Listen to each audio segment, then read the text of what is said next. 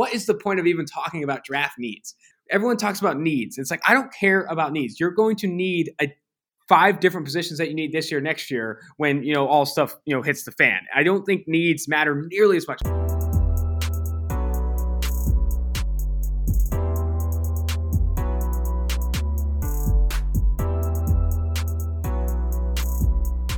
Hallo und herzlich willkommen zur 184. Folge vom Cover 2 Podcast. Mein Name ist Luca und Simon ist aktuell nicht bei mir.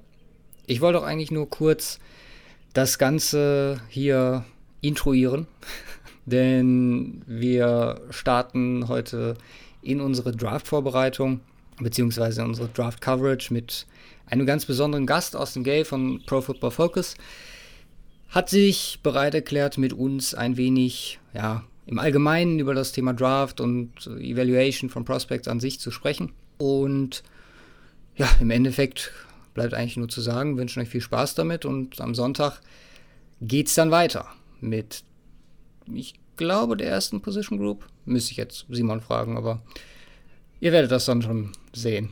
Viel Spaß mit der Folge. Okay, um, it's quite late for us, but uh, we are delighted that Austin Gayle is joining us today to kick off our draft coverage for 2021. He is the Associate Director of Content at Pro Football Focus and hosts the 2 for 1 Draft podcast with Mike Renner, an all year round uh, draft related podcast. Usually, he's the one asking my questions. Austin, uh, please introduce yourself really quick. Did I miss something? And uh, are you ready to be the one questioned today? Absolutely, man. I'm excited. Uh, yeah, my name is Austin Gayle, Pro Football Focus Associate Director of Content and the host of Two for One Drafts, a rookies and draft prospects podcast. I really appreciate you guys having me on. I hope you are well. Um, how is life in COVID times over there in Cincinnati? You know, you can't complain. I, I, have been saying COVID okay. You know, in, in, considering COVID, I'm doing okay. But if in a real life, you know, it probably isn't that great. I've been stuck in my house longer than I wish. I'm looking forward to getting vaccinated and approaching the summer as I hope to in 2020. We'll see how it goes.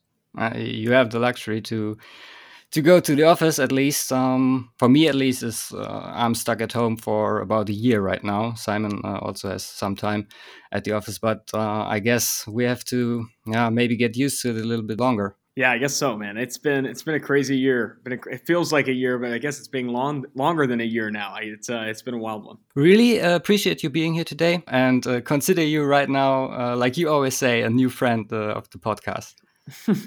Absolutely. Uh, so let's get started. Our main topics today will be, of course, this year's draft class. Um, but like I already sent you, we have some time left. Uh, we'd like to to pick your brain on some other topics like uh, PFF draft evaluation and some diversity questions we had for you. The 2021 NFL draft. In the following weeks, we'll we we already plan to go through all the position groups uh, and give or takes.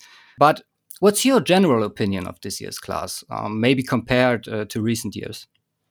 Yeah, I mean, I think it starts with the quarterback group. You know, this is one of the best, if not the best, quarterback class we've seen over the past 10, 15 years. It's, you know, there are three or four legit number one overall pick potential players. You know, you could, if Trevor Lawrence wasn't in this class, Zach Wilson would go number one overall. If Zach Wilson and Trevor Lawrence weren't in this class, you'd see Justin Fields go number one overall. Like, it's that good of a class, in my opinion, that where you're going to see, I think, four quarterbacks go inside the first six, seven picks. Like that's how good this quarterback class is. And I think I'd expect the first three at least, Trevor Lawrence, Justin Fields, Zach Wilson, to be legit week one starters in the NFL and, and still obviously have time to develop and, and groomed to be franchise caliber quarterbacks. That's how good I think this quarterback class is. Trey, Trey Lance is in a tier after those guys just because we haven't seen him play a ton of football, only mm-hmm. averaged 18.3 dropbacks per game at North Dakota State, even in the year he did play in 2019. And then obviously, only one game against Central Arkansas in 2020 due to COVID 19 concerns.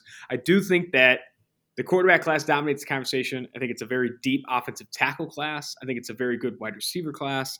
Corners, we're seeing now Patrick Surtain, Jaycee Horn, Caleb Farley, some legit insane athletes at the cornerback position in this class. And that doesn't even get into Elijah Molden, a really good slot cornerback prospect. Um, obviously, uh, Jevon Holland, who could play the slot or safety. Asante Samuel Jr., I talked to him this morning. That's another guy where you're going to get a lot of talented cornerback prospects in this class as well. It's a very good cornerback class. What would you say, maybe besides the quarterback class this year, is the strongest position group uh, of all?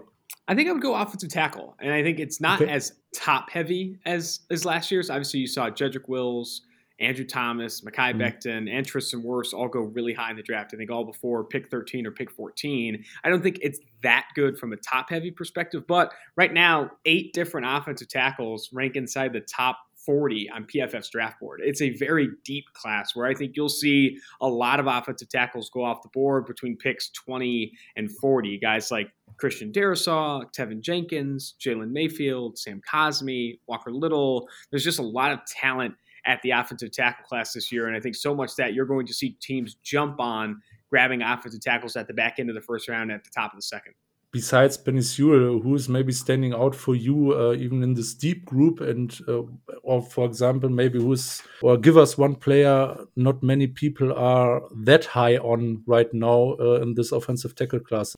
Yeah, I think after Penei Sewell, I really do like Rashawn Slater of Northwestern. I think he may get kicked into guard potentially, depending on the team he's drafted to and how they view him. But I would start him at tackle. He's got the feet, the athleticism, the quickness to play offensive tackle in the NFL, and he meets the arm length threshold. It's not like he's going to be working against that. I think Rashawn Slater at tackle will be very good. I don't think he gets past the Chargers at 13. That's where I think he ultimately his floor in the first round really is. I would be really surprised if the Chargers didn't take Rashawn Slater if he was available to them. And then after that, I think the offensive tackle I'm higher on, or PFF is even higher on compared to the consensus, is Walker Little of Stanford, a guy who was a Mhm. former five star recruit that um, had a very good 2018 season, so much that we were highlighting him as a really big 2020, 2020 draft candidate. But then got hurt after one game uh, in his 2019 season, did not play, and then obviously opted out of the 2020 season. He just not, he just hasn't played a ton of football. He's a crazy athlete, and you saw that at his Stanford Pro Day. But I just don't know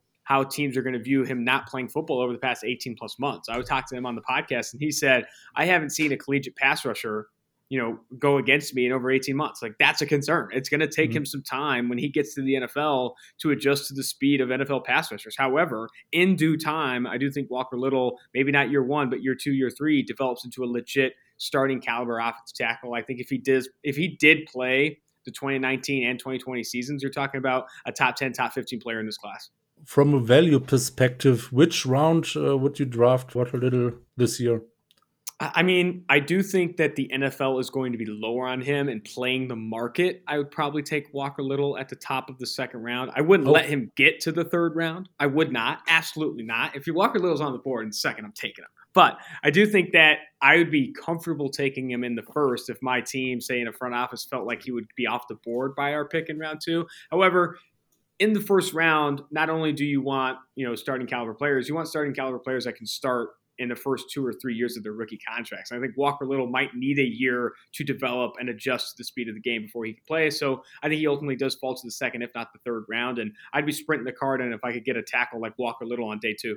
What What is your personal um, O line rankings in this draft? If you would go uh, maybe uh, to the second round, so round one and two, how many O you line want players do you O- got there? offensive tackle, offensive tackle, or all Yeah. offensive line? Uh, uh, offensive tackle then. All right, let me see here. Let me look at PFF's latest big board. I know Penei Sewell is obviously the top offensive tackle in this class for us. Unlike um, we've seen, you know, Daniel Jeremiah have his Rashawn Slater ahead of him, and so does Lance Zierlein of NFL Media. But right now it's Penei Sewell in a tier by himself, and then I think, it, and then Rashawn Slater. I don't know if I put him in that same tier as Christian Darrisaw because he's just like such a different player. Like you're getting so much of a different player in Rashawn Slater than what you're getting in Darrisaw. Darrisaw, a bigger like monster in terms of the run game and that kind of stuff. While Rashawn Slater is a lot quicker, more athletic, better movement skills, those things. But right, the, the big three, so to speak, is Penei Sewell, who right now is the fourth ranked player on PFS draft board, Rashawn Slater of Northwestern, who ranks at 12, and then Christian Darrisaw at 15 on PFS draft board. After that, you can kind of pick your flavor. Teven Jenkins of Oklahoma State, Dillon Radunz of North Dakota State. Then I'd probably put Walker Little in there right ahead, right ahead of or right after Sam Cosmi, the Texas offensive tackle who I talked to today and is an absolute stud. Dude is brilliant. I really like Sam Cosmi. The interview was awesome. The athleticism is insane. Walker Little and Sam Cosmi should be viewed very, very similar. Two insane athletes. Sam Cosmi, though, has played a ton of offensive tackle already. Has a ton of reps Mhm. there at Texas in the Big 12. So I think those would be my top guys. Soon after that, I'm talking about Alex Leatherwood of Alabama, Jackson Carman of Clemson, who I talked to him on the podcast. He said teams see him as a tackle. I know some people want to kick him inside the guard. If he can he's still very young. I think he's still 20, 21 years old, can still develop both from a physical perspective and a technique perspective. I think Jackson Carman. I think that's where there's a bit of a drop off after this class. Then you have guys like Liam Eichenberg of Notre Dame, Jalen Mayfield of Michigan, who maybe kicks inside to guard at the next level, and then some real projects and James Hudson of Cincinnati, D'Ante Smith, East Carolina, uh, Spencer Brown, Northern Iowa. You're going to get to some projects after that. Uh, you you mentioned the, the disagreement and quotations with Daniel Jeremiah regarding Penei Sewell. Would you say he's the best non-quarterback prospect in this class? I think so. I, I think he is the best non-quarterback prospect in this class. But you know who it's close with? It's close with Kyle Pitts, man. The more I look at Kyle Pitts and the athletic profile and the positional scarcity, you know, because positional scarcity at the tight end position is interesting because Kyle Pitts, and Mike said this on the podcast, Kyle Pitts could come in and be a top three player at his position as a rookie. Like that, that's how good Kyle Pitts is. And that's also how bad the rest of the tight ends in the NFL are. And when you think about TJ Hockenson going at eight to the Detroit Lions, who does not offer anywhere near the rarity and skill set that Kyle Pitts brings to the table, I mean, why not take Kyle Pitts at five if you're the Cincinnati Bengals? Why not take Kyle Pitts at three if you're the Miami Dolphins? Like, let's get interesting here. I think it could be it could be one of those situations where it's a conversation between Kyle Pitts and Penei Sewell to be the first quarterback, non-quarterback off the board. And I know Ja'Marr Chase should be in the conversation. Jaylen Waddle should be in the conversation. After these pro day numbers, maybe Patrick Surtain is in the conversation or Jaycee Horn. I still think though it's a it's between Penei Sewell and Kyle Pitts who should be the first non-quarterback off the board. Okay. I already listened uh, this morning. I guess I'm one podcast behind your your latest one. I guess Mike compared him already to uh, Darren Waller, uh, Kyle Pitts, uh, That's when right. I remember correctly. And uh, do you think uh, the same of him? Has he the potential to have an immediate impact like Darren Waller has in Las Vegas right now? You know what's funny is that I gave that freaking comparison to Mike originally. You know, it was him. He took it from me. I told Mike because Mike and I were thinking about uh, comparisons for the draft guy, and I was like, you know what, he kind of reminds me of Darren Waller, and he's like, no, that doesn't make sense. And then you look more at the measure, you look more at the measurables, and like when Darren Waller was coming out, like they're very similar in size, and and, and I think they have very similar forty time at least projected for what Kyle Pitts will run. I think he ran a four four two on his Instagram story, which I mean I'll run a four five on my IG story as well tonight. But I, I do think that Kyle Pitts. Um, is very similar to Darren Waller and can have a Darren Waller impact. And we talked on that podcast too, which I thought was an interesting conversation is where does it go wrong for Kyle Pitts? You know, because you're talking about a player now that is one of the best tight end prospects you've seen over the past 10, 15 years. How does it go wrong? And I do think usage is going to be important. Like if you exclusively use him as an inline tight end, he's not going to be as productive as you need him to be if you take him in the top five. However, if you use him like the Raiders use Darren Waller or Chiefs use Travis Kelce, whether he's playing outside receiver, slot receiver, inline tight end, and doing all these creative things, that's where you could actually get legitimate value out of Kyle Pitts. I wouldn't be surprised. I'd be interested to know what his prop number will be for receiving yards in year one. It obviously depends on situation, but I mean, he's a guy that could come out and have a thousand yards receiving in year one if he goes to an offense where there's a target share um, that would be favorable to him. Yeah. You already mentioned uh, the wide receiver class and uh, all those amazing guys. It's quite controversial topic, uh, especially in German football Twitter. How would you rank uh, those top guys? The wide receiver group, I think it's tough, man. I do think that wide it's all wide receiver 1A, 1B, and 1C. And I think right now I have Ja'Marr Chase as my number one receiver, and then Alabama's Jaylen Waddle as the number two, and then DeVonta Smith at three. But all three of those guys rank inside the top eight on PFF's draft board for a reason. Like all three of them are rare wide receiver prospects that should come into the NFL and be very successful right out of the gate. I like Ja'Marr Chase the most mostly because even after opting out of the 2020 season at 19 years old, what he was doing to SEC cornerbacks, future top 50 players in that 2020 draft. AJ Terrell, CJ Henderson was drafted, what, ninth overall by the Jacksonville Jaguars, Trevon Diggs, top of the second. Like he was doing things to NFL cornerbacks at 19 years old that I don't think we've seen any receiver do on the outside in the SEC. That's how good Ja'Marr Chase was. And I still think he can get a lot better. Like he can get better as a route runner, he can get better uh, I think working the vertical route tree, but he's still already very good. And people forget that Justin Jefferson, who just broke Randy Moss's rookie receiving yards record,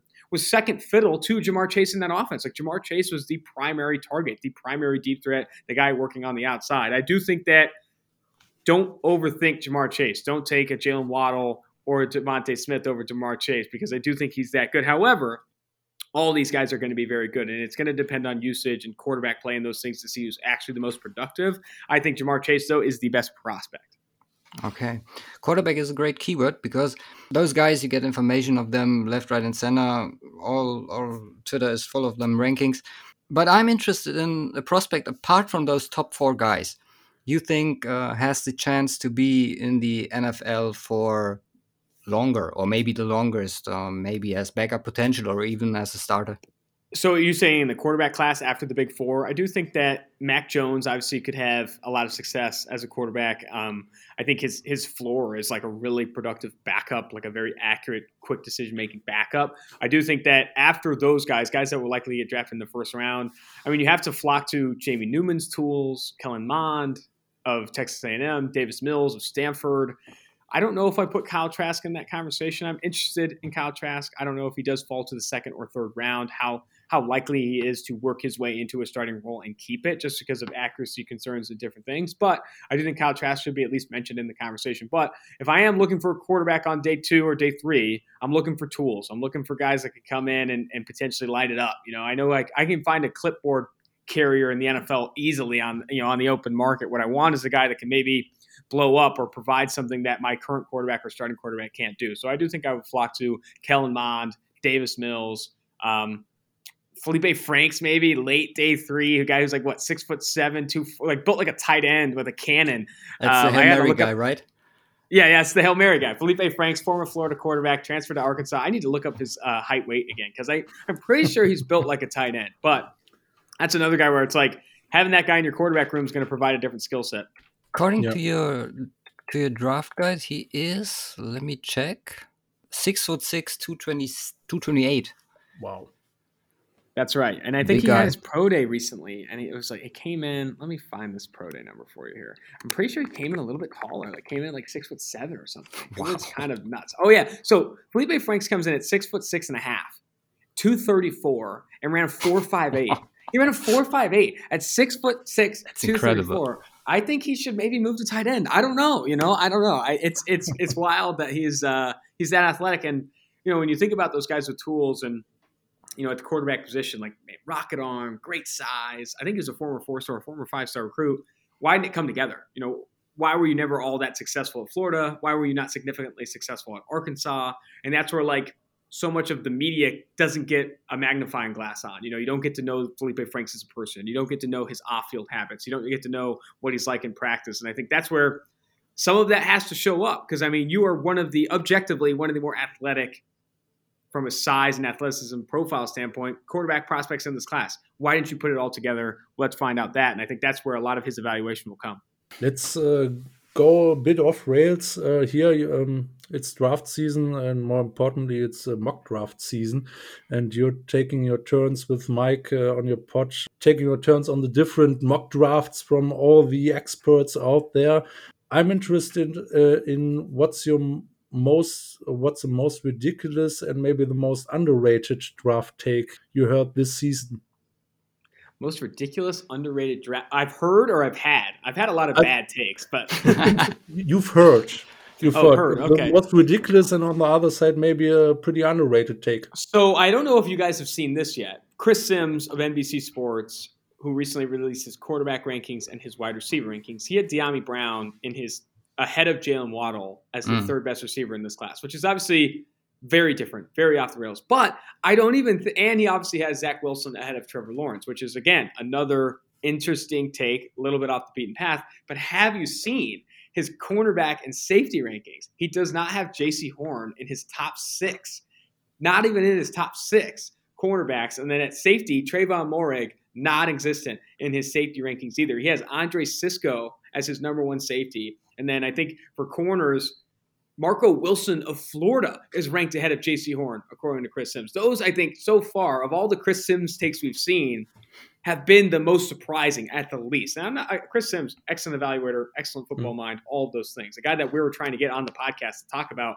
his evaluation process and those things. But to not have Jaycee Horn or Trevon Moehrig in your top five defensive back list for corner and safety, that I'm interested to know what he doesn't like about those two because those two guys are dogs in my opinion.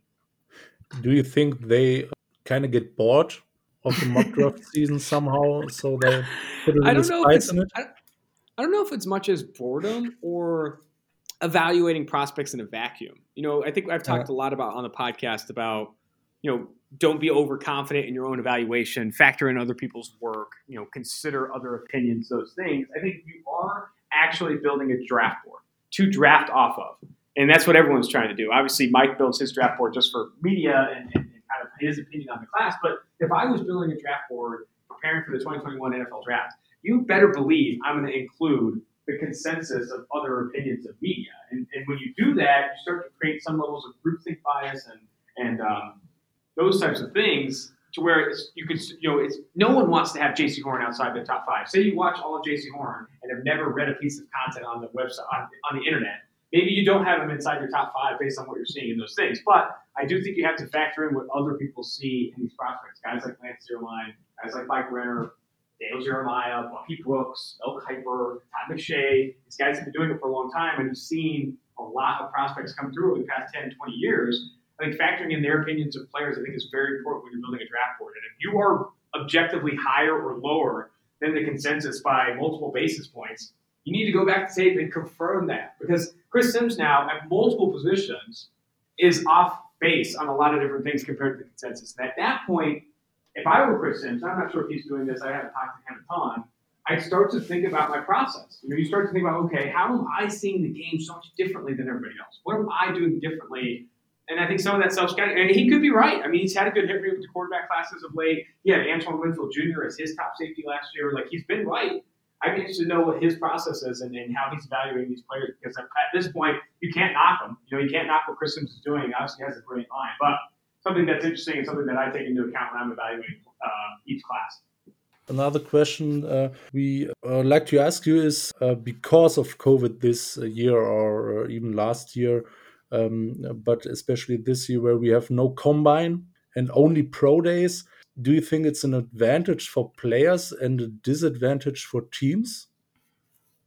So I, I, get asked this question a lot. I think it is definitely an advantage for players from a media perspective because obviously you're you're more than likely going to test better at your pro day. It's because these things are hand timed, they're unofficial, they're not there's a lot of different things that come into play in terms of how your team is measuring your measurables. I mean, that's a proven fact. However, when you talk to Daniel Jeremiah, who was a former scout, you talk to other guys who are current scouts, they don't build a draft board based off combine numbers alone. They build a draft board based off the best time they get. If that is on Gil Brandt's stopwatch at the combine, they're going to use that. If that's on, you know, what you know, someone's laser time at a pro day, they're going to use that. It's not so much that they look for a standardized testing as much as they go ahead and look for the best time. If you ran a 4.21 at your pro day and a 4-4 at the combine, we're going to take the 4.21. That's what I've heard from from um, NFL media and uh, guys like Daniel Jeremiah and those things. However, if I was in a front office, I wouldn't do that. I would obviously chase a standardized version of testing like the combine does present. But I don't think the the front offices are necessarily going to get have there's not going to be that big of an effect on measurables and those things. Where I think there's a bigger effect is the interview process. Like so many evaluators talk about how important it is to interview players in person at the combine. And now with COVID 19, you know, teams aren't even allowed to fly these guys in for private workouts and those things. That's the bigger impact. You could see guys taking you could see teams either taking more risks on players because they weren't aware of situations from a character perspective or less risks on guys that they don't haven't had the opportunity to meet in those things. It's going to be interesting to see how teams treat off-field rumors. You know, guys like Micah Parsons, who has some off-field concerns, guys like Pooka Williams, Josh Ball, um, a handful of others that where there's some off-field rumors, or, or, Kelvin Joseph, guy from Kentucky who transferred from LSU to do, um, I think it was failed drug tests. It's like, okay, that's a player I'd like to talk to. That's a player I'd like to have in the facility before I commit to, you know, Kelvin Joseph. Zoom meeting you know, Zoom call, you can only learn so much. I, I do think it's easier to hide some things and that stuff. So, plus, everyone thinks about, you know, interviews as in talking to the players.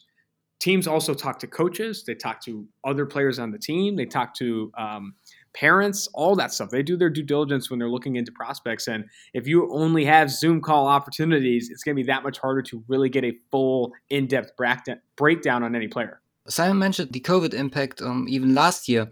And with all the opt outs, do you think it's possible that those guys will be struggling stepping into the NFL, going from a year of zero experience on the field to like uh, an even higher speed, uh, game speed right now? Yeah, I think so. I mean, I do think that you know everyone I've talked to that has opted out, like guys like Greg Rousseau um, and so forth, they've said that like you know they're in the best shape of their life. They've done nothing but work out over the past few years, or past few years, past year, and they're ready to go. They're they're ready to play in the NFL tomorrow, whatever. But I do think it's more than just being in game shape. It's being game ready in terms of actually you know putting on the pads and, and playing a full football game, preparing a game plan, and those things. I do think you could see similar to this year, I mean, this year you had rookies come in with no offseason, and this stuff like come in a little bit slow. And I think you could see that with some of the opt outs as well.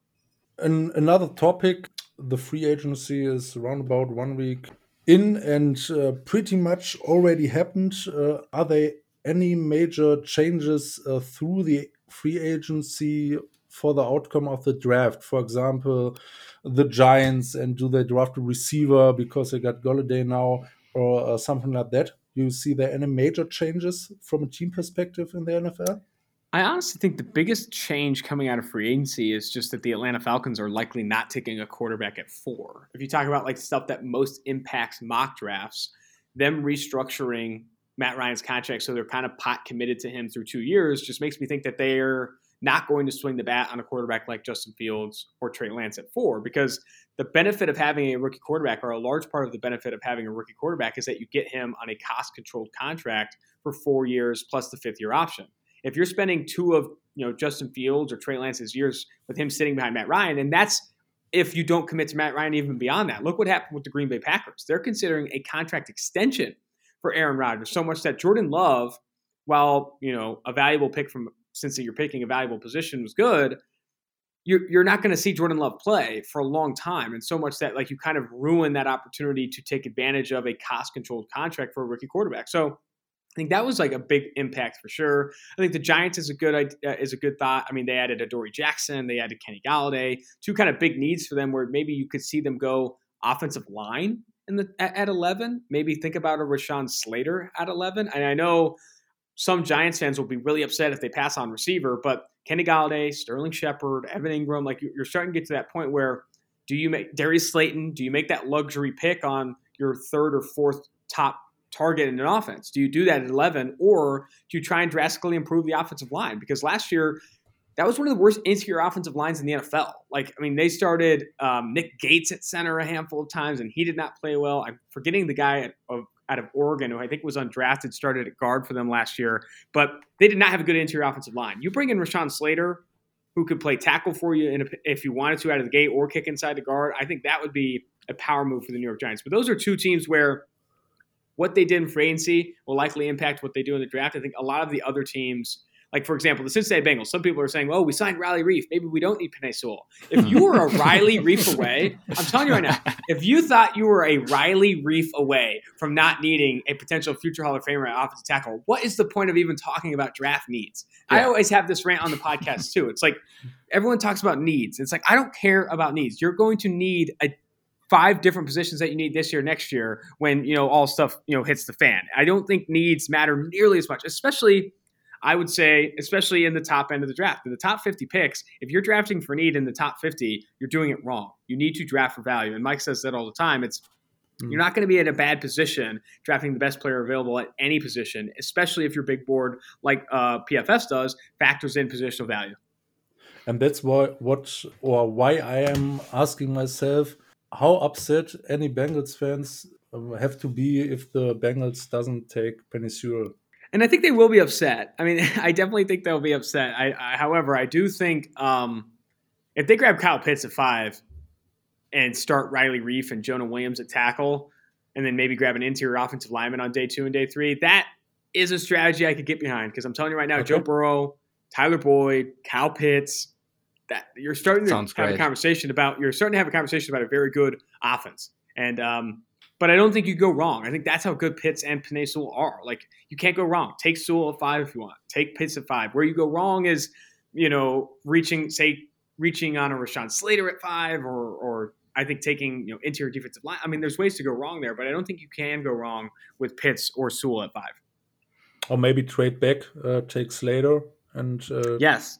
I've talked a ton about trading back in this class. If the Cincinnati Bengals, so if I'm wrong and the first four picks aren't quarterbacks, and say Trey Lance or Justin Fields there is at five, this is a very good offensive line class to trade back in. And I know mm-hmm. that would mean passing on maybe a Penei Sewell. But if quarterbacks don't go one through four, Sewell likely came off the board. You know, you probably already lost Sewell maybe to the Miami Dolphins or the Atlanta Falcons, whoever it was. I do think mm-hmm. that if you're sitting there at five, Sewell's off the board, and you're then and you're then in a position to trade back because the team wants to come up and grab Fields or Lance, trade back. Pick up Darrisaw and an extra second round pick, or pick up mm-hmm. Rashawn Slater and an extra second round pick, and watch you completely retool this offensive line. Like this offensive tackle class is really good. Interior offensive line too. Kendrick Green, Illinois on day two. Uh, Wyatt Davis on day two. Alijah Vera-Tucker, you could take late day one if you traded that far down. I really do think that trading down, if you have needs along the offensive line, could be the power move that the Bengals do take. Hmm. You talked to so many of those guys already. Is there anyone that stands out for you? Maybe you even have a favorite guest? That is tough, man. I did love talking to Rondale Moore. Rondale Moore was very, very locked in. And I'm a, you know, if you listen to the two for one drafts, I'm kind of a lighthearted, funny guy, and I, I make jokes about myself. I'm a little sarcastic. Every time I interview these players before like officially comes on, before we're on the air, I try and open up a little bit. You know, I try and throw a joke their way, ask them, you know, what, where they're at, you know, what food have they been eating out there in Cali, if they're working with Exos, whatever. Rondale Moore, man, locked in, dude. It was it was you couldn't get the guy to break a smile before we started recording, and I think those guys intimidated me, you know, because I'm not mm-hmm. saying I'm the funniest guy in the world, but I'll tell you what, dude. I, I, think I'll get you to crack a smile if you give me a chance. But Rondale Moore, dude, locked in, and then no one knows this. I haven't even told this story before that interview. I said he's a Kentucky guy because he went to high school in Kentucky. He was a former Gatorade Kentucky Player of the Year. And he says, dude, I went to Purdue. And I was like, dude, I didn't mean that. I know you went to Purdue, man. It's like, oh, dude, we started off on the wrong foot. But uh, gotcha. we actually go on, when we got to the interview, and you, I encourage you guys, you know, if you are listening to go and listen to that interview. Um, he was he was just a super smart, super diligent business professional, all that stuff that came out with him. And I think he, of anybody, you know, you think people say like there are there are people or media analysts that say there are people sleeping on Rondo Moore. There's nobody that thinks people are sleeping on Rondo Moore more than Rondo Moore. He is very upset with how much people are really? knocking him for his injury history. Oh man, he he is he's coming in with a chip on his shoulder that might actually have him listed at five foot nine if he had him on his feet. That's how that's how um I mean that's I mean, you're don't bet against Rondo Moore. I'll say that. You know, you go obviously value analytics, value the fact that there aren't a lot of successful five foot seven receivers in the NFL. Value that, but don't don't bet against them. I'll tell you that. You don't want to be the team that doesn't pick Rondo Moore. Okay, that's um amazing preview of, of this year's class.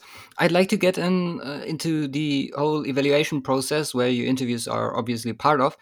And um, when you get into that at PFF in general, for me, it's always uh, three main aspects. It's the physical aspects like injury, the build, and his uh, genetics, his genetic traits. The technical abilities, his game, his positional understanding, and uh, the mental side of things like personality, leadership, um, work ethic, uh, and so on. Do you agree with my take here? And would you be so kind to rank those three for us? Yeah, I think so. I mean, I do think measurables. I think that's what you spoke to at the start. I think measurables would mm-hmm. be one of the most important aspects. You know, you're there are certain thresholds that just looking at analytics, looking at measurables and success rates at certain positions that hit the six foot two mark, that hit the 80, 80 inch wing, and those types of things. Like measurables, I think are very important. And I do think that on film ability comes in right at number two for me. I do think that what you've shown on film is, is, is up there in terms of with measurables. And where, what you're looking for on film is seeing those measurables translate to success on the football field. And I think oftentimes you see that. You've seen that with Jaycee Horn.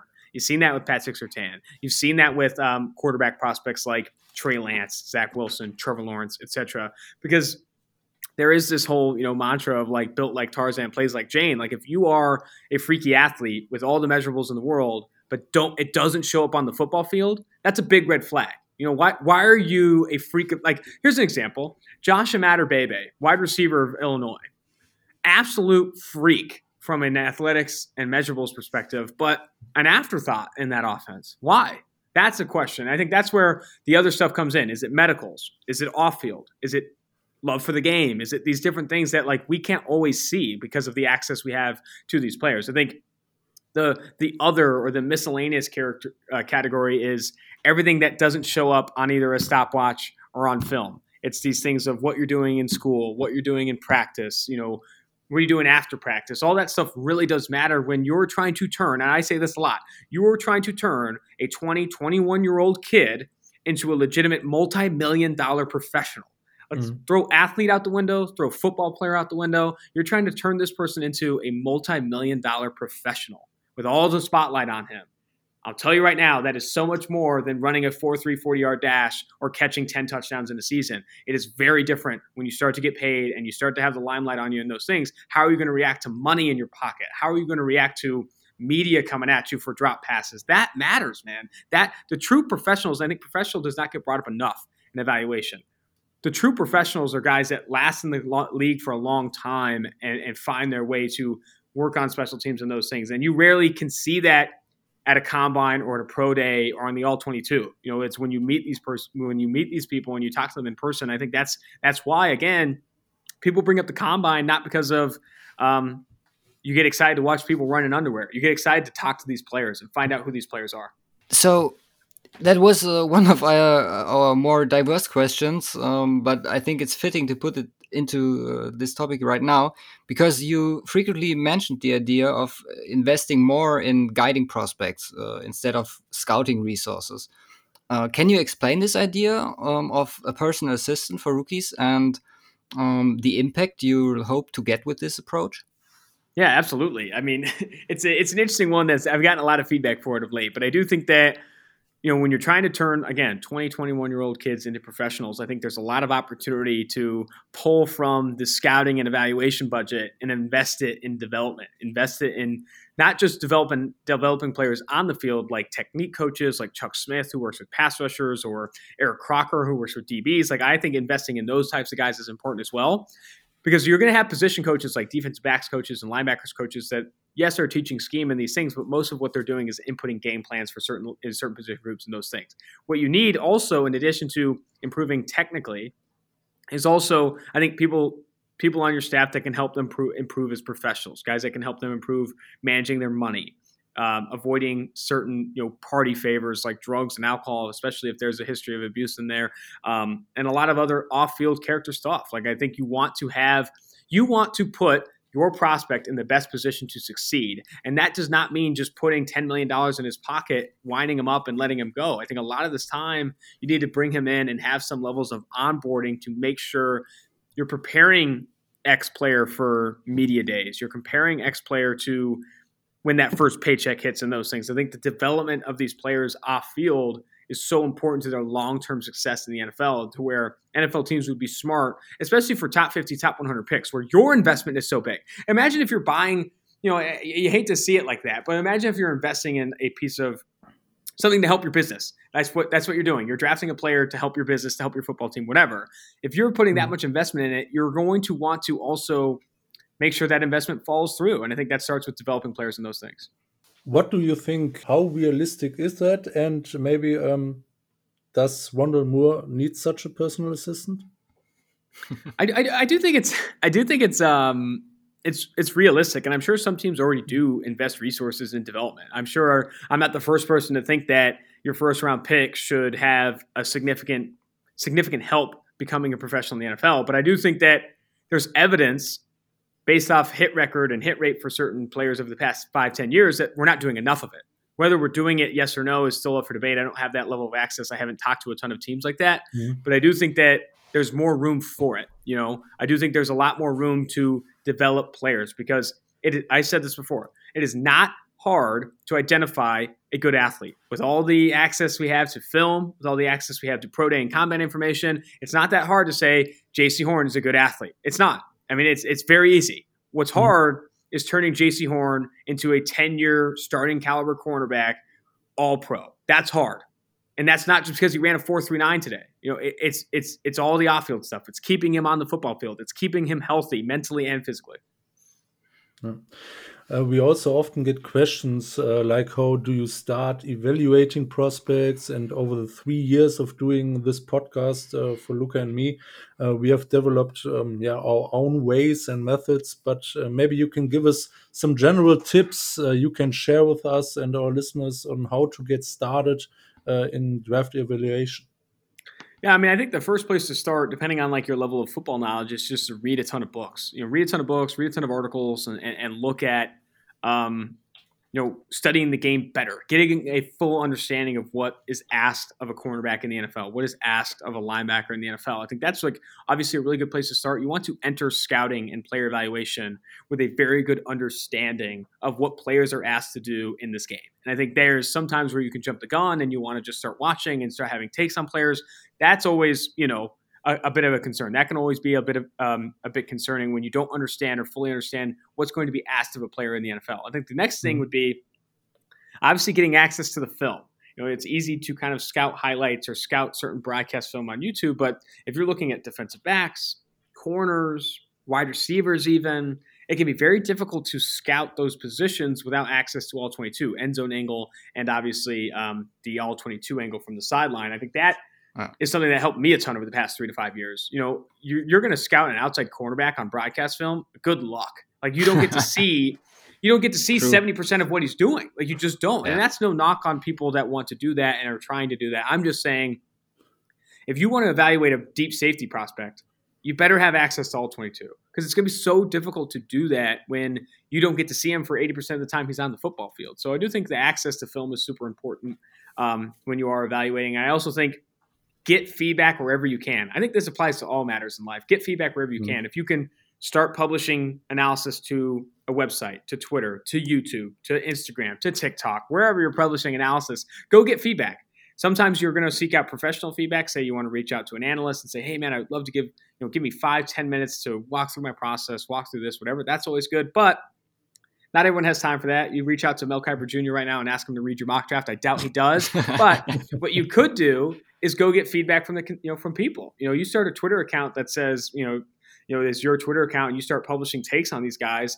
I'll tell you right now, you'll get feedback pretty quickly, especially if they're bold. Yep. You'll find people saying, "There's no way he's this good. There's no way you're right," or you'll start to get people saying, "No, I agree with you. No, I see that in this defensive player or whatever it may be." So I do think getting feedback is super important. Don't scout in a vacuum. Don't don't do anything in a vacuum. When you're creating content, if you want to be a content creator in your life, you have to go seek out feedback. You have to go find ways to get better. You know, when I was first started doing this podcast, and I still think I get this feedback now. I talk really fast. I move a little fast. I can sometimes think too quickly in those things. I got a lot of that feedback, something I'm working on, all that type of stuff. So I definitely think getting feedback is important. Yeah, and different opinions are, I think, the main thing um, which make this uh, makes this draft period so exciting. Considering that, how often does it happen that you are in contrary opinion to the PFF draft board you already mentioned uh, at the beginning? I think there's a handful of times where I am in contrary. I do think I'm trying to think of specific players where Mike is maybe a bit higher on than I am. Um, I remember last year Mike was higher on Brandon Aiyuk than I was, but I was probably wrong there. Um, I, I, I, think originally I did not love, you know, I did not love where we had Rashod Bateman, but the more I've watched him and the more that I've kind of like talked to him too, talking to him about the difference between 2019 and 2020, him catching COVID 19, like you get more on board with what he's done. I'm higher on Jaelan Phillips than Mike originally was as well. I was a big Jaelan Phillips fan before Mike moved him up to 28 on our board. Um, we had some disagreements, but now we're more in alignment. I think Mike does. You're talking about what Mike does a good job of. Mike does a really good job of taking other people's opinions and, and factoring into his own. He does not scout in a vacuum. He is consistently looking to evaluate his own process and, and, and find ways to get better. And I think that's why, mm-hmm. I mean, he's one of the best draft evaluators we have. Perfect. What's the most important resource, maybe for PFF or for you, uh, especially for evaluating in uh, this times? Uh, film stats, production grades. What's uh, your take? Right it's now? definitely it's definitely the film. I mean, uh, yep. right now with PFF and you know the the film access we have, I can go watch all of Jaycee Horn's targets on the outside on third downs right now. I can do that in you give me two minutes. I'll start watching that. I can watch all of. Um, Javonte Williams runs where he's contacted at or behind the line of scrimmage. I'll watch those right now to get an idea of his vision and how often that's happening and when it's happening, what type of runs. I can go watch all of Javonte Williams runs on power, on counter, on outside zone. That is huge. That is massive in terms of making it an efficient process to actually evaluate talent and those things.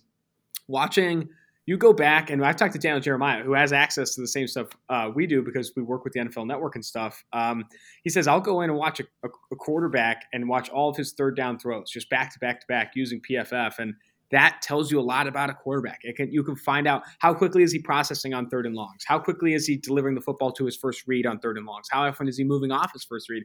That again, that access to that film and the, the ability to be as efficient as we are with it, I think is a massive resource in terms of building a draft board and developing these takes. Okay, and uh, apart from that, uh, I guess also your your interviews. I wanted to talk about this topic as well. Are uh, a big part, uh, I believe. Do you grade those interviews? And when you do, uh, how do you grade them? I do not grade the interviews. That's a great question, though. I don't grade the interviews. I do tell Mike that when I do do interviews, there are ones that I've had interviews with players that I've never even put on the podcast in previous drafts because of how bad they've been. And I've never been the guy to bring up bad interviews. You know, I'm not going to I'm not going to do that to a player's stock. You know, I'm not going to intentionally kind of hurt a player's stock by talking poorly about an interview or airing a bad interview and those okay. types of things. I do think I come out of some interviews saying, "Man, obviously nervous about some things, nervous about how he answered some questions and stuff like that, compared to other interviews where it's like, oh man, this is one of the smarter players I've talked to. This is this guy really gets it very quick, very you know you can kind of get an understanding of like quick wit and those types of things from players very quickly. So I don't grade them, but I definitely put them on a scale. And when I'm talking to players, things I'm looking for is obviously quickness with answers, being you know uh, you know smart about things, being engaged, all that type of stuff. I think does matter. Can you give us an example without calling out a name? Mm-hmm, absolutely. Um, I asked uh, a wide receiver from a few years ago in the draft who ultimately went undrafted and doesn't play in the NFL anymore, but was considered one of the better prospects. And, you know, ask him you know, what he feels he needs to do better. He says, I don't need to do anything better. I just catch the football. So, okay, okay. Um, how, how do you feel? You know, how do you feel?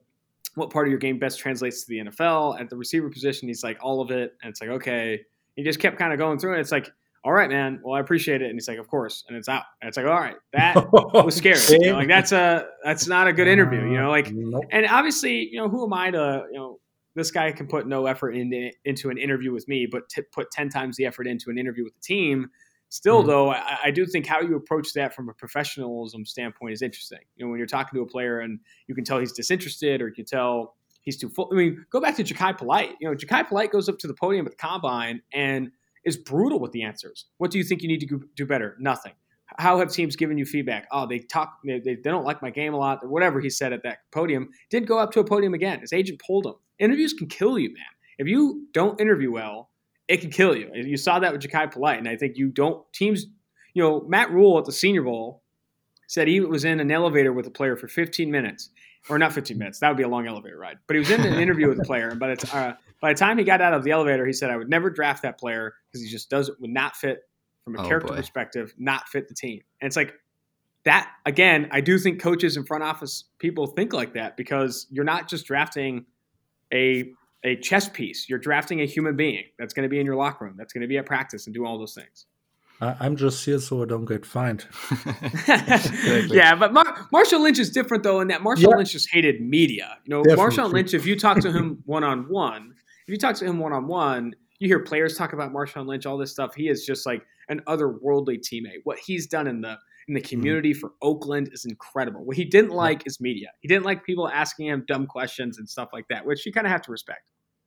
Considering that there are uh, some sorts of uh, bad interviews, is there something like a most overused sentence you like always hear where you say, "Okay, come on, man, that's what everyone's telling me"? I do think that something that gets said a lot. And I don't think I knock any players for this, but if you ask them where they want to play in the NFL, they say they play anywhere. It's like you know, uh, and I think that's fair. Obviously, I mean, you, and again, I don't knock them for it. You would uh, if you talk to a corner who will likely play in the slot because he's five foot 10, 180 you ask him where he wants to play in the NFL, he says, I'll play anywhere. It's like, okay, but you know you're probably going to play in the slot, so let's talk about it. You know, like that's some of that times, sometimes agents will prep players and those things to say, like, hey, don't speak to the specific role you're going to play in the NFL. You can't, you have to say you're willing to play ever. You have to be, you know, you mm-hmm. talk to, um, who's another example that I've had, had that conversation with? It's like, guys that will most likely play slot receiver in the NFL, like a Tutu Atwell or say a Jaelon Darden who's a little bit smaller. It's like, okay, could you see yourself playing in the slot in the NFL? It's like, yeah, I could play there. I could play outside. I could play special teams. It's like, okay, I get you. But what? Let's talk about realistically. You're probably going to play in the slot. Let's talk about that. You know, but I do think you have to respect players, or even like defensive linemen. It's like I can play edge. I can play three technique. I can play nose. I can do whatever you want. Um, Rashad Weaver's a good example of that. He said. He asked me three years ago, what position am I going to play in the NFL? I'm going to say edge, edge, edge. But now, you know, I'll play inside. I'll do whatever you want. Uh, besides that, um, do you um, you've talked about what's important for evaluating uh, players, uh, college players, in the draft, of getting feedback, and uh, you do a bunch of Mailbags, Mailbag podcasts. Uh, um, yeah, every week. Do you use other resources apart from PFF, or I, I think you use, but what um, other resources do you use? Maybe confer with external experts like Bucky Brooks, Daniel Jeremiah, or ESPN guys like Kiper? Yeah, that's tough, man. I think some other resources that I do use. I mean, PFF recently added to its tools for team clients and, and full time employees um, a tracker of measurables and how they stack up from a percentile perspective against certain positions and against certain mm-hmm. weights. That's something that I've started to leverage that PFF introduced this year that I think is awesome. Um, I also listen to a ton of podcasts. I read a ton of articles from guys I really respect or analysts I really do respect. And I think that has helped me out a ton too. Because what you don't necessarily always want, you don't need to always agree that this cornerback is the best, this cornerback is the second best, and this cornerback is the third best. And you want to align with every analyst. But you want to make sure you're seeing the same things. You know, if I think this player is stiff and another another analyst I really trust thinks he's not stiff, it's like, okay, someone's seeing something wrong. Is it me or is it him? I'm gonna go back and watch the tape. But if you see mm-hmm. you're seeing the same things and maybe he has him ranked a little bit higher than you or she has him ranked a little bit higher than you, you're you're at least in the same boat. Like for example, Rashawn Slater if I saw an analyst that I respected say Rashawn Slater is stiff and struggles to get out of his set, I'd be like floored. I'm like, oh my God, I don't know what I'm looking at. I obviously am lost. I, I need to go back and watch the tape, or I'll read more or read more analysts and those types of things. It's like, okay, I need to figure out who's wrong here. Is it me or is it him? I think it's more important when you're reading other people's work to kind of like evaluate it based on yours. Don't worry about the ranking. Worry about what they see. You know, if they see different traits or different skill sets than you, think it's an opportunity to evaluate your process, compare theirs to others, and stuff like that. So that way you can mm-hmm. start to get in a position where you're seeing some of the same things. Sounds good. You're doing this for a few years now. Uh, you have quite the experience uh, evaluating and giving your takes uh, on um, the different college players. What would you say is the biggest miss, or maybe the biggest sleeper that turned out quite well? Interesting. Let me think here. I, I, have had this question asked me a handful of times. I was big on JJ Arcega-Whiteside. I did really mm-hmm. like his game, and I thought he was going to be a better player than what he's been in the NFL. Um, looking at some of the other players, I really like. I thought Josh Jackson was going to be very good coming out of Iowa. He has not oh. been the player um, we expected him to be, or I expected him to be, rather. Um, trying to think about some other players that I was really. I thought Rashaad Penny was going to be better. R.I.P. San Diego mm. State. Hate to see that. Um, so an interesting take though, and I don't pound my chest on this one a ton. I did not love Jadeveon Clowney coming out. I didn't like the effort. I didn't like the knee history. I didn't, or the knee injury history. There was a lot of stuff that told me, at least when I was looking at him, like, man, I don't know if I would take him ahead of Khalil Mack. You know, I don't know if I would take him at the number one overall spot. I think there's enough concerns here to maybe back out, but he was such a rare athlete that I think he obviously went so high as he did. And I still think when I ultimately put together rankings that draft, I kind of backed out of what I originally was going to do and stuff like that. But I, I, I, I, I think I wish I, I banged my chest a little bit harder for the fact that like maybe Jadeveon Clowney isn't the best defensive player or best player overall in this draft because I didn't see it. You know, I, I saw the athleticism. You always, everyone saw the athleticism. I mean, the dude was a freak of nature, but I just didn't see it all put together at South Carolina. And I think we were assuming that he'd get there. And then you saw that those reports came out that he had like 40 year old knees, like his knees were like deteriorating. And you see now he's a free agent. He's been a, he's been a long time free agent for the past like two or three years. Like you know he's been like picked up late in the season or whatever it was. I think there are a lot of concerns with Jadeveon Clowney's game. He has not lived up to expectation. Yeah. Um. Considering that uh, you at PFF you have a very strong opinion always um, on several prospects. And I often hear you guys uh, criticizing front offices for uh, several decisions. Which front office would you say acts most similar to PFF ideals in terms of draft, free agency, and so on? Are there many? Is there none? That's very interesting. I, I, think Andrew Berry and what he's done with the Cleveland Browns over the past two years has been very close to how PFF sees roster building. I think the Baltimore Ravens, for a long time, have done a lot of good things from a roster building perspective that PFF would align with. I think the Colts are in a similar vein. Arizona, in some ways, has done some good things, but I, I do think the first teams that come to mind are Baltimore and um, first team I mentioned. I'm missing. Oh, Browns. I think Baltimore and Cleveland have both done a lot of things that PFF would side with, and they have really good analytics departments. You know, the Ravens have a very good analytics department, and so do the Cleveland Browns. I think you're seeing them make those data informed decisions in free agency and the draft with how they're building their rosters. So we are recording for almost one hour right now. Do we have a few more minutes? Because we have two two questions left. Great. Uh, because one topic that is always hot, especially on German football Twitter and even American football Twitter as well, is the value and opinion on drafting running backs. What mm-hmm. is your take on that? I believe on two for one drafts, you mentioned that uh, Gio Bernard is the only running back right now remaining with five plus years on the team uh, mm-hmm. that has drafted him. How high are you on drafting running backs? Uh, I believe I've already heard not before uh, the second round. What's your take on on the running back topic? Yeah, I do think that, you know, the best running back in any class I still wouldn't take higher than pick 33 because I do think the fifth year option for a contract on a more valuable position matters. Like taking valuable positions in the first round because of that cost controlled contract and that fifth year option is so, so important to a point where the best running back you've ever seen, I don't know if I take him until pick 33. And I think it's so much more. The conversation, again, is so much more than just running backs don't matter. Running backs aren't valuable on the football field. Their production is based on offensive line play, opponent box count, etc. It's throw that out the window. Pretend running backs are the most valuable players on the football field every single time they suit up. They're not, but pretend. But then look at how the NFL currently values them on the market. They're one of the lowest paid positions in the NFL. You know, Phillip Lindsay has two back-to-back thousand-yard seasons under his belt and is going to get paid like three million dollars this year. Meanwhile, Trey Hendrickson, who's not even top 20 at his position, is going to get $15 million per. Like the NFL market, a real market. Not this like some people think like running like valuing positions on the field is fake. You can't you can't do it. Whatever. Throw it out the window. Fine. Pretend running backs matter more than quarterbacks.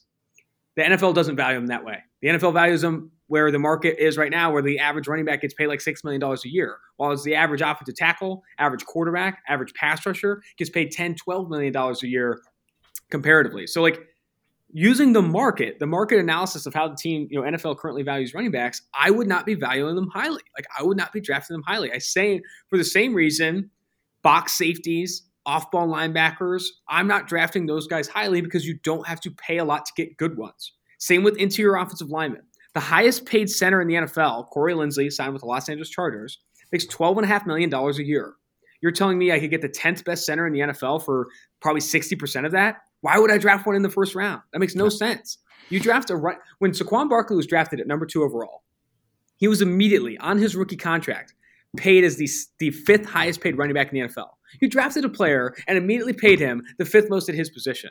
You draft an offensive tackle at number two overall, he ranks outside the top 30 in terms of how much he's paid per year. And that's like that you're always looking to, from a pay perspective, get a positive return on investment. If I'm paying a player to be top 30 at his position, I expect him to be there. And I think when you're drafting an offensive tackle at number two overall, you're hoping for that out of the gate. For a running back, to expect Saquon Barkley to be a top five running back out of the gate, it's like, okay, we're really going to invest in this guy and we're really going to prop him up. We're going to feed him 300 carries a game, all that, or 300 carries a season.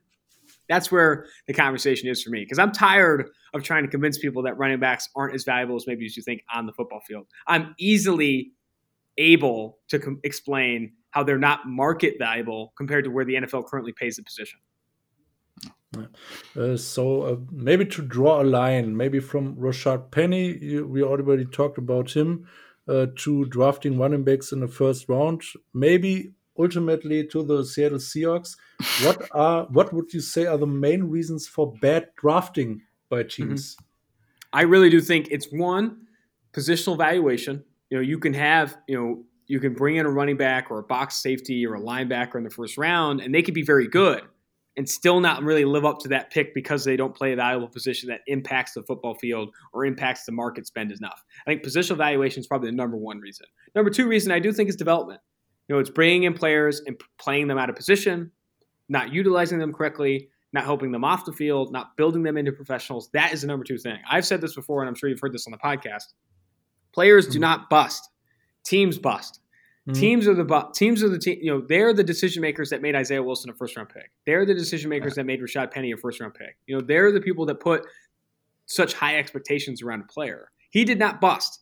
He was drafted obviously way too highly. Both Penny and Isaiah Wilson and some other, you know, Johnathan Abrams of the Las Vegas Raiders is another reach. Like, it is not hard it's so unfair for fans to turn on players quit more quickly than they turn on front offices. But when you think about NFL fandom and the toxicity of NFL fandom, it's like they're going to ride with the Raiders, the logo they have tattooed on their back, before they ride with some random player or whoever it is that they overdrafted. I think that's where I have the concern right now. I do think positional evaluation is the number one reason, but after that, I do think it's development, man. Like you have to be putting these players in a position to succeed out of the gate.